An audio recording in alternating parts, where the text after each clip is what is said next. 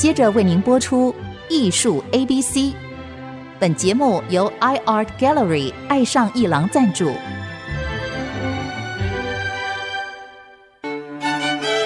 Appreciation, buying and collection。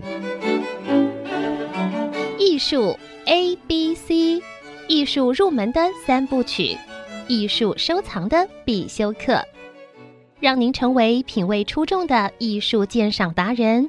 您的家成为风格独具的私人美术馆，实时与艺术之美对话。艺术 A B C，陆杰明主持。这里是 IC 之音逐客广播 FM 九七点五，你所收听的节目是艺术 A B C，我是陆杰明。疫情啊，已经开始趋缓了啊。那么进入微解封的状态，不过大家还是要小心，戴口罩，保持社交距离还是非常重要的。那么因为微解封的关系呢，所以我们画廊圈已经开始这个预约了啊，就是画展又开始可以预约看展了。那么看展览是比较好的，因为你可以戴口罩。那到每一个这个展览的地方呢，必须要量体温、登记啊，实名制。今天呢，特别邀请到洛珍老师啊，洛珍老师你好，跟大家问个好。主持人好，各位听众好。那么洛珍老师为什么访问呢？因为洛珍老师在这个疫情严重的时候啊，就在这个阿波罗画廊有一个展览啊。阿波罗画廊的展览这一次其实是洛珍老师大概开始画画，在台湾第一次办展览，到现在大概已经有四十年了。我看你的简历没看错的话，一九八一年在版画家画廊，这个我知道。版画家画廊应该是李习奇老师开的画廊吧？嗯、对对对，他跟朱维白老师两位一起开啊，他跟朱维白老师开的，他们是合伙，但是都是呃李习奇老师出面对外联络。一九八一呀，整整四十年。一九八一那一年刚好我出国，从台湾去美国。所以我那个时候还没有介入艺术，我是一九八九、一九九零才介入艺术的。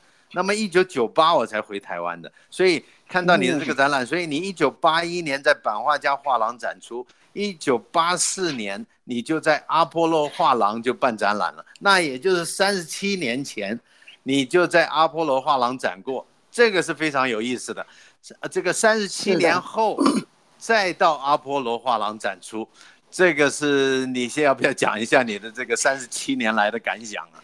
啊、呃，一九八一年在版画家画廊展过之后，啊、呃，也后来又到菲律宾去展，因为我是从菲律宾回来。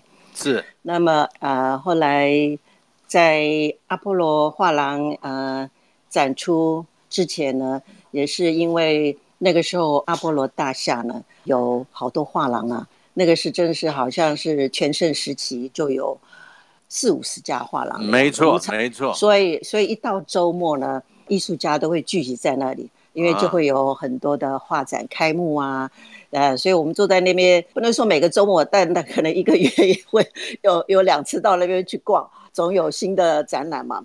那个时候一定很热闹吧？那一定很的热闹，对，非常热闹，因为呃每次去都大家都是约好了。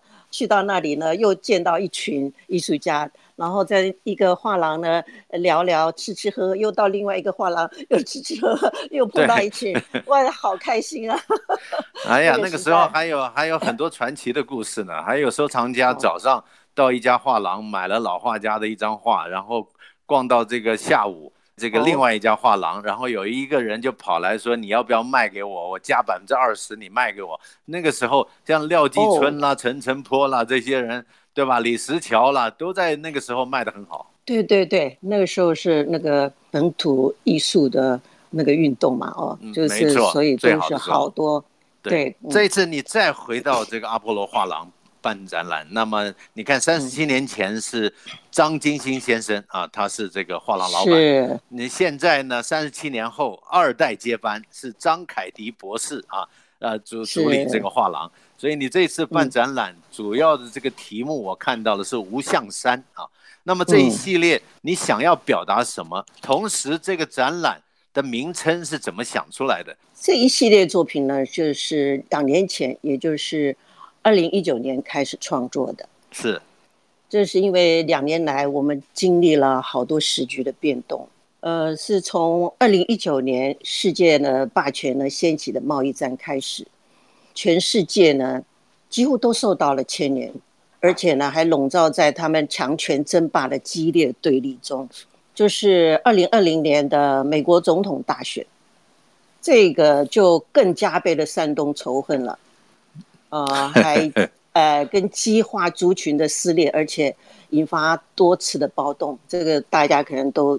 听过啊，记得记得。这样的状况下呢，同时呢又爆发了世纪大瘟疫，而且这个疫情呢很快速的就散布，然后呢而且非常的严重，引发了呢集体的焦虑和恐惧，因为呃人们感觉十分的动乱啊，就是除了政治的问题以外，还有承受那种动乱不安，又要承受这个病苦。和死亡的威胁，嗯，所以我觉得，在这种嗯气氛之下，我也就开始思索，怎么样可以为煎熬和痛苦的心灵找解放，哦，所以无相山呢，便是在这样的心情下，我觉得找到的一条生命出路，这样子。所以还是来自生活的感触了。对对对对，然后无相山呢，是那个无相呢，是在《金刚经》里。他我得到了启示啊，是无相告诉我们，就是说不要将相留在心中，不要有好恶，不要为失去而痛苦等等。然而，我也觉得那是一时达不到的境界。不过，可以嗯，透过修炼啊，慢慢的引渡自我来远离痛苦。为什么说是无相山呢？因为我也体会到无相的境界，并不是一触可及的，仍然需要个人的参悟，还有修炼。所以说它是山这样子。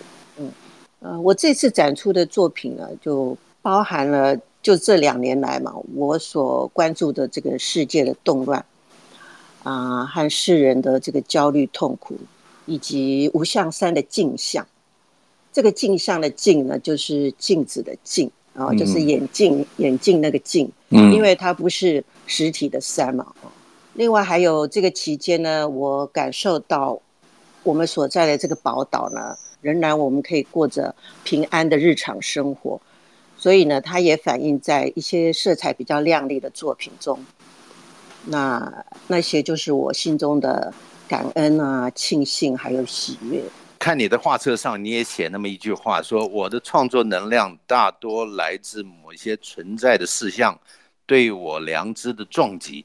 那这个也就是你刚才说的，这个你平常的感触，呃，来自你最成熟这个生命的这个世界发生的这些事情对你的心灵的冲击。那么你就用一种抽象的，一种超脱于现实的，一种呃与自然形象的一种表现。那么这种表现形式呢，你发展了四十年，其实，嗯，这四十年来，大概每五年、十年，你都有一个系列的变化。呃，像这次你是主题叫无相山，你每一段都是有当时那五年、十年生命对你的撞击跟感受，出自灵魂的一种表现。这个也符合我们说，这个艺术创作的本质是来源于生活，然后超脱于生活。这个这个是符合这个概念的，但是这一系列四十四十年来，你在回顾的时候，你要不要分享一下你这四十年来几个系列的转变？好，我先说我的创作有一个精神的主轴，就是我从始终啦都是一种对生命的处境的一种关怀，还有我们人存在的一些本质的探讨。那这个是一个主轴，就从我开始创作一直到现在，这个中心思想几乎是没有改变。但我们面对的世界是有很多的变化，是的，呃，就是有很多事情发生。所以每次这个世界有什么大的事件啊、呃、发生的时候，我就会有感应啊、那么我可能就会发出在我的作品里面。要分几个阶段的话，我想啊，媒材。可以是一种分段的方式，因为我既然是创作是有一个主轴嘛，每一个时期呢有一些事情，那个说起来就会很长。但是我分成我开始时候是画油画，然后后来又画用亚克力画。那开始从一九呃七八年我的第一次个展，那个时候我是画油画，一直画到九三年左右，我就开始用亚克力颜料创作。然后呢，到了一九九零年，我又去寻找新的媒材，就像水墨啊这样子的媒材。这个媒材的转变或运用，也许是跟那个时代，或者是我自己，因为开始的时候大家那时候还没有亚克力的时候，都用油彩嘛。啊，后来有了亚克力以后，又尝试啊用啊亚克力，最后用了这个水墨啊，又是另外一种探索。在媒材上的探索，呃，这个这一次的感受就有这个水墨的效果，所以你说这系列的变化其实是有主轴的，但是媒材的改变或者是线条、构图、造型、色彩的改变，去传达出你心灵的一种状态，而那种状态是超脱的，这个要我们要想一下啊、哦。我们先休息一下，嗯、待会儿再回到艺术 A B C。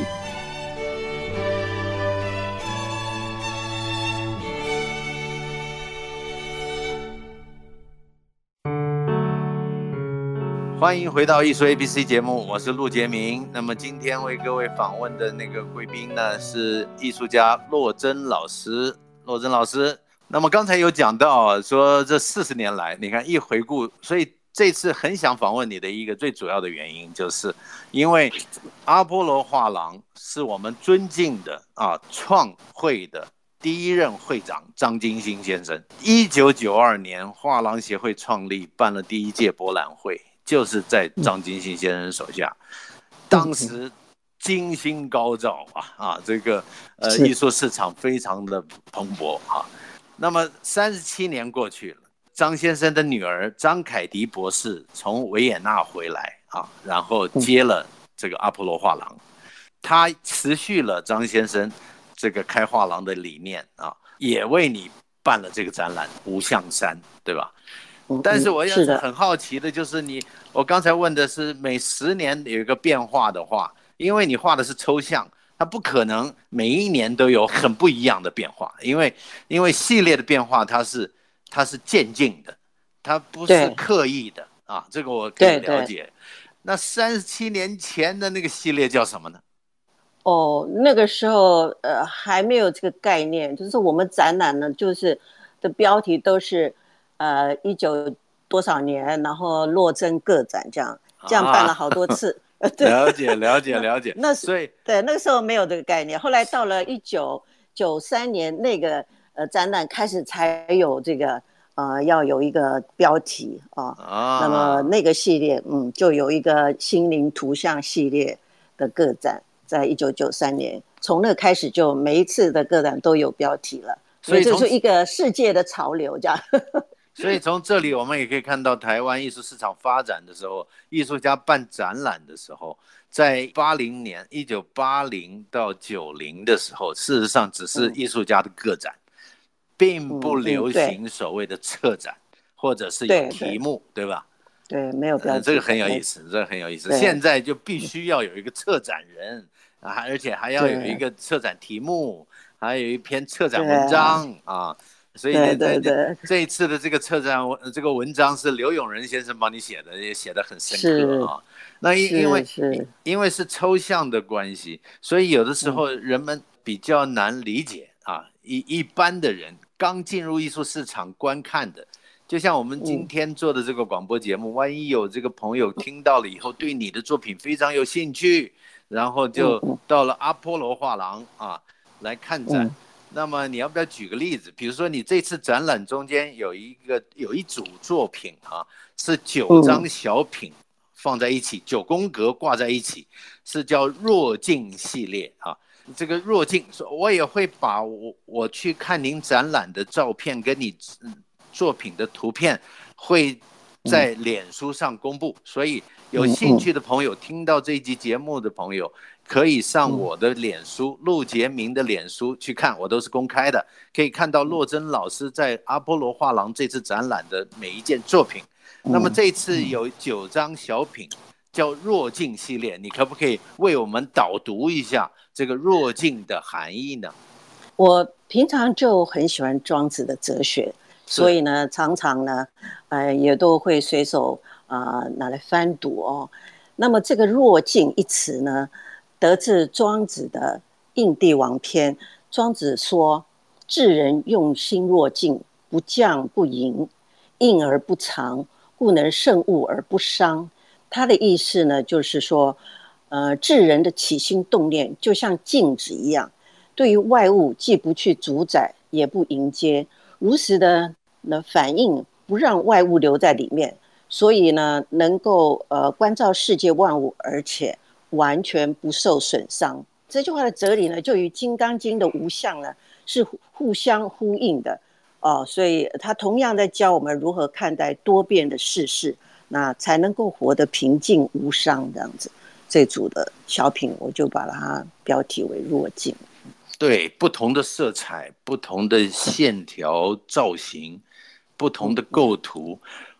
我在看您展览的时候，我发现您还是讲究这个绘画的基本要素的。呃，可见一幅画，不管是写实啊、真实或者是抽象，那么这个线条构图、色彩似乎是专业艺术家必须要考量的。我也注意到一点，你你在每一张抽象绘画上的签名落款的位置都不太一样啊，没有就像有的人就习惯签在右下角，有的人习惯签在左下角。你并没有这个规律啊，你是去在这个一张画大概画完了以后，去寻找一个在构图上巧妙的一个画龙点睛的位置，有这样考虑吗？这个其实是一个呃新的观念吧，呃，就是新的趋势哦，就是艺术家现在都尽量不要把签名啊、呃、落在那个空空白的地方啊，呃。因为呢，那样有时候或者基本上是会啊、呃、干扰到视，哎，干扰视觉，所以现在都会把那个名词呃听呃自己的签名呢隐藏在那个画里面啊、呃，找一个好像不太啊、呃、显著的地方签在那里，这个就是现在的一种新的观念，这样子。嗯，但是古代也有啊，古代长款呐、长款、啊、有啊有有，对吧？有，你看，其实这个。我们中国古代其实就有这个概念了，对。但但是很奇妙的就是，过了多少年，几千年，哎，现在西方 又来这个实行这样子的一种做法。嗯，对的，对的。你看那个古代长款，范宽的《西山行旅》竟然长到人家都看找不到的地方，后来被大家找到。对对对。但您这个真的很有趣。但是我觉得您的长款是不希望干扰这个你的构图的一个状态了，对，所以所以在这里你要不要给我们听众朋友，万一他有兴趣去了阿波罗画廊，他要怎么开始观看你的作品，才有比较深刻的感受呢？你有没有什么建议？也许先了解一下，说为什么这个抽象画会有这种抽象画，就是说，因为我们。人呐、啊，对呃很多观察还有思想感受呢，常常是觉得无法用言语表达，或者自己都说不清楚了。是的。那么就必须化为一种形而上的方式，嗯，哦、呃，来表现。它其实就是超越具象所能够表达的范围。所以其实啊、呃，人类早就在十九世纪就创作了抽象艺术呢，就是为了开创更自由的表现方式。艺术在表现思想和感受的时候是要经过转化的，不是直接的。观众呢，怎么样来欣赏呢？我觉得有分为啊、呃、两个层面哦。一个就是很单纯的绘画性的欣赏，嗯，观众呃对画面上的色彩啊、线条啊、造型、结构等等的喜好呢，其实是可以很感官的啊、呃。如果画面的呈现就足够打动你，那很好。这就是一种，嗯、这就是一种欣赏啊。对。那么另外一个层面呢，就是精神性的共鸣，常常与观者的生命经验嗯是有关的。或者也有可能呢，因为个别的差异呢，而延伸出啊不同的诠释。那抽象艺术在诠释上是很开放的啊，每个人呢都可以根据自己的生命经验来解释，它并不是定于一尊的。所以最好就是创作者呢，在作品完成后呢，最好提出精神性的解说，特别是在抽象艺术这方面啊。因为抽象的东西往往需要转换为文字语言，才有助于观众的欣赏和了解。所以呢，呃，我也希望在透过我的解说之后呢，我们的观众能够了解这一系列的作品的内在精神，以及我的生命关怀。这样了解，这个是非常好的一个看抽象画的一个建议。呃，这个我上次去看的时候，我也有这种体会。呃，到阿波罗画廊的时候，你最好是先。抛开你的所有的想法，去面对每一件作品，去欣赏它，然后去感受整个展场。那么这个时候呢，你欣赏了以后，你假如自己有所感动，对他这张画，洛珍老师取的题目好奇的话，你可以走近一点，在地上。这一次阿波罗画廊的安排很有意思，他把每一件抽象作品的题目贴在地上啊。那么，所以你走近一看，你就知道这张画是题目是什么，有生机，有知足，有这种好好多这种感受。事实上，先做简单的自己的感受，然后看题目，接受洛珍老师的点题。张凯迪博士主持画廊的这个这个负责人，张凯迪博士一定会在现场。那么你最好可以有问题可以问他。要是洛珍老师在现场，可以进一步的请洛珍老师解答。那么这样子可以更深刻的了解背后经得起推敲的哲理，这个是欣赏抽象画的一堂课，希望大家不要错过这个洛珍老师在阿波罗画廊的这次的展览《无相山》。谢谢，谢谢洛珍老师接受采访，谢谢，谢谢，谢谢。那么希望大家有空可以去看展览。现在渐渐的这个画廊都开放了啊，但是打电话预约还是有必要的。谢谢大家的收听，艺术 A B C，我们下周见。以上节目由爱上艺廊赞助播出，放松心情，静静体会艺术的美好。iArt Gallery 让您爱上一郎。